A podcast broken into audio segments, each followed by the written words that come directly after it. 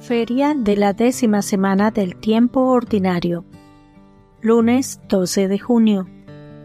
Evangelio según San Mateo, capítulo 5, versículos del 1 al 12. En aquel tiempo, cuando Jesús vio a la muchedumbre, subió al monte y se sentó.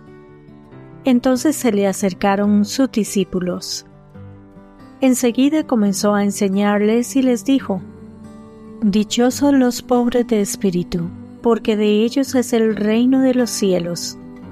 Dichosos los que lloran, porque serán consolados.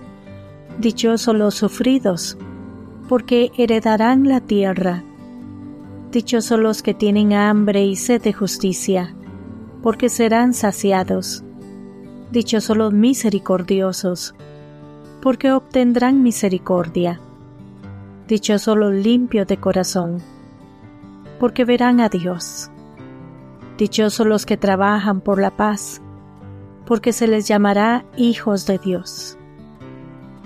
Dichosos los perseguidos por causa de la justicia, porque de ellos es el reino de los cielos. Dichosos serán ustedes cuando los injurien, los persigan y digan cosas falsas de ustedes por causa mía. Alégrense y salten de contento, porque su premio será grande en los cielos, puesto que de la misma manera persiguieron a los profetas que vivieron antes que ustedes. Palabra del Señor. Gloria a ti, Señor Jesús. Reflexión. La riqueza de las enseñanzas bíblicas se halla en la trascendencia de sus mensajes tan pertinentes hoy como el momento de su escritura.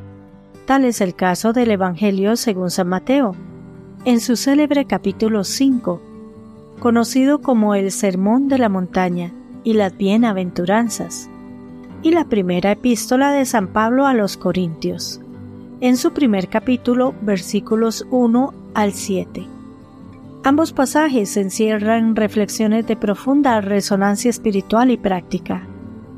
El Evangelio de Mateo, escrito en torno al año 80-90 después de Cristo, registra las palabras de Jesús que exponen una visión radicalmente nueva de la bendición y la felicidad. Las bienaventuranzas, una serie de declaraciones en las que Jesús describe como bienaventurados a los que el mundo suele ver como desfavorecidos, revelan la esencia del mensaje cristiano.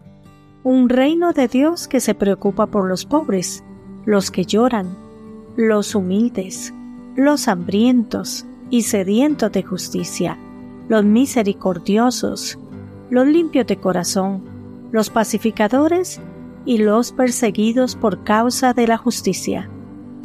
En la primera carta a los Corintios, escrita por Pablo alrededor del año 55 después de Cristo, se ofrece una imagen de consuelo y esperanza en medio de la adversidad.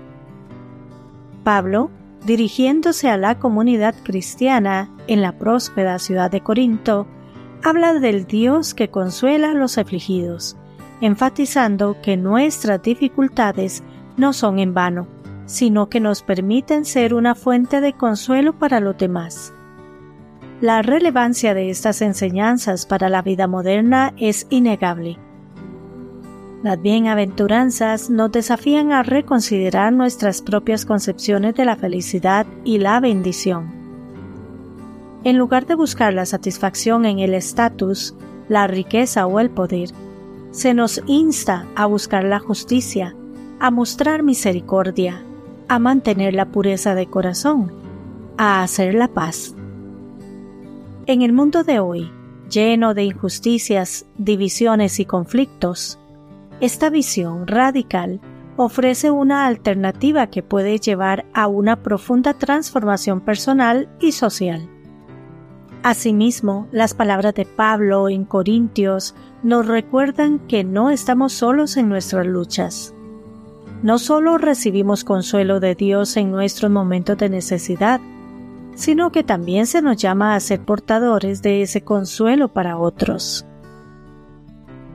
En una sociedad a menudo marcada por la desconexión y el individualismo, este mensaje subraya la importancia de la comunidad, la empatía y el apoyo mutuo.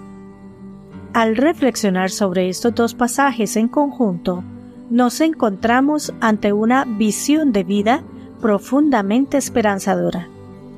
Aunque se nos asegura que enfrentaremos dificultades, también se nos ofrece la promesa de consuelo y la visión de un mundo en el que los valores del reino de Dios prevalecen. Mientras nos esforzamos por seguir estas enseñanzas en nuestro día a día, podemos descubrir nuevas formas de experimentar la bendición y la felicidad y convertirnos en fuentes de consuelo y esperanza para los demás. Que Dios les bendiga y les proteja.